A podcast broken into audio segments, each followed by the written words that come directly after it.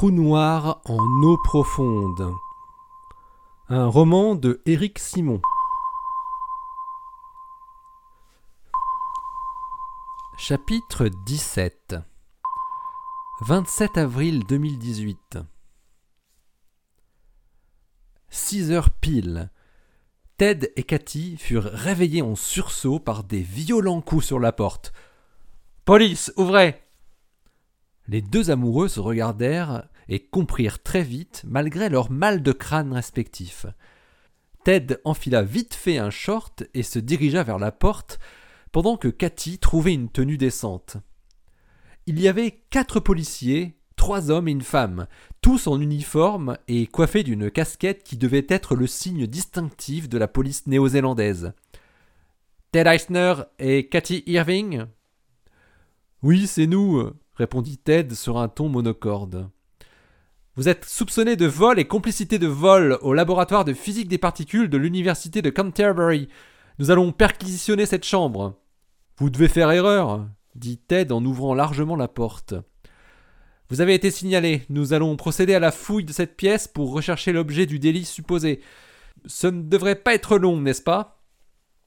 Quatre policiers pour fouiller une chambre d'hôtel de 30 mètres carrés, salle de bain incluse, et deux valises, cela ne prendrait en effet pas plus de quelques dizaines de minutes. Cathy songeait au dongle et à sa longue lettre manuscrite qui devait être en train de survoler l'océan Pacifique à cette heure. Cheng répondait inlassablement aux mêmes questions que lui posaient les différents agents qui se succédaient dans l'interrogatoire. Pourquoi parlez-vous aussi bien l'anglais? À Shenzhen, j'ai commencé à apprendre l'anglais à l'âge de 11 ans. J'ai continué à travailler l'anglais pendant toutes mes études, y compris à l'université. Quand êtes-vous arrivé aux États-Unis et pourquoi faire? Je suis venu aux États-Unis en 2013 pour faire une thèse à l'université de Stanford en Californie pendant trois ans. Sur quoi portait ce travail? Sur la conception d'algorithmes de traitement de données massives pour la reconstruction interférométrique. Cheng se doutait que l'agent qui l'interrogeait ne comprenait pas un mot de ce qu'il disait, et quelque part il s'en amusait.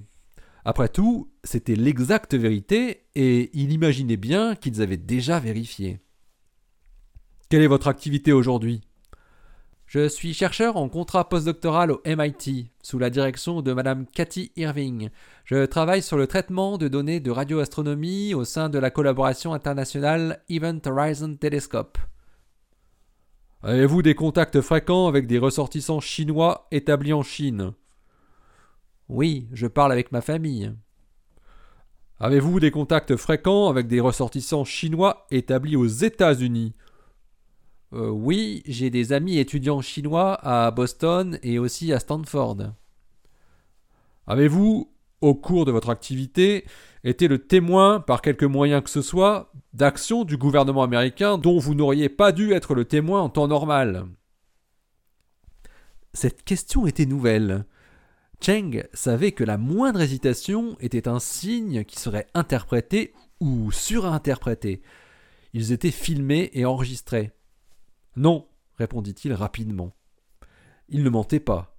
Qui pouvait affirmer que Albatros et Foch étaient des agents du gouvernement américain sur la base de ce qu'ils avaient entendu, après tout? C'était évidemment ce qu'ils avaient conclu avec Kyle, parce que c'était la meilleure solution. Mais ce n'était que des suppositions. Cheng pensait que Kyle était dans une autre pièce non loin de lui et devait subir le même genre d'interrogatoire. Il espérait qu'il dirait exactement la même chose. Il n'y a rien, commandant. Ted lançait un regard soulagé vers Cathy au moment où le chef lança Vous allez nous suivre au commissariat, nous allons prendre vos dépositions. Habillez-vous, s'il vous plaît. Dix minutes plus tard, ils étaient tous les deux à l'arrière de chacune des deux voitures de police, heureusement sans être menottés.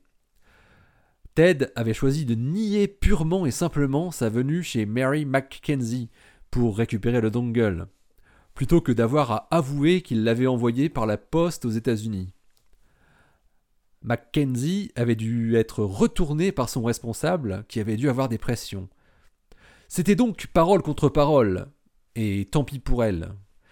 Il l'avait heureusement contacté par téléphone depuis Amundsen Scott, avec la ligne fixe de l'ICL, pour lui demander s'il pouvait venir la voir à Christchurch pour cette histoire de Dongle.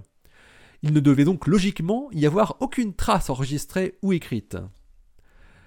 Cathy savait que la négation était la meilleure solution, même s'il ne s'était pas accordé là-dessus la veille au soir. Leurs dépositions respectives se retrouvaient donc parfaitement cohérentes. Ils n'étaient jamais entrés sur le campus de l'université, pourtant toute proche. Ils étaient arrivés à l'aéroport deux jours avant, en provenance de l'Antarctique, et profitaient de quelques jours de détente à Christchurch avant de reprendre un avion pour les États-Unis via Auckland. Ils avaient choisi cet hôtel parce que c'était l'un des plus proches de l'aéroport. C'était aussi simple que ça. Et bien sûr, ils ne comprenaient pas du tout de quoi on les accusait.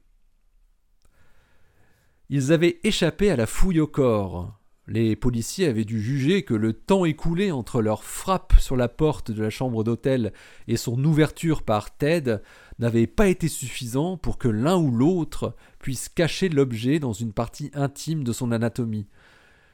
Cathy avait craint un instant cette procédure on ne peut plus humiliante.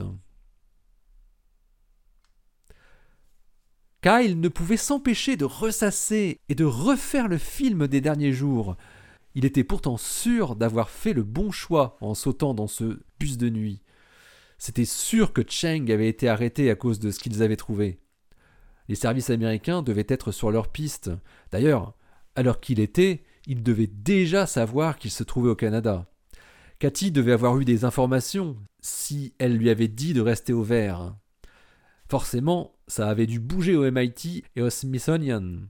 Mais Kyle se sentait comme en prison au sein de sa propre famille. Il voulait agir et connaître le fin mot de l'histoire de ce qui était en train de se passer à Boston. Cathy devait y être rentrée normalement. Kyle pensa qu'il pourrait communiquer avec elle par courrier papier plutôt que par les voies électroniques classiques, qui étaient de véritables passoires à renseignements il prépara une lettre pour sa responsable de thèse dans laquelle il lui disait où il se trouvait et où il demandait quelles étaient les nouvelles de Cheng, si elle en avait, et aussi au sujet des informations obtenues au laboratoire de Ice Cube. Il demandait surtout à Cathy ce qu'il devait ou pouvait faire pour se rendre utile dans cette situation rocambolesque. Nom, prénom, profession, date et lieu de naissance, pour la dixième fois, Cheng répondait aux mêmes questions. Li Cheng, 29 ans, chercheur en contrat postdoctoral. Je suis né à Shenzhen, en Chine, le 23 juillet 1990.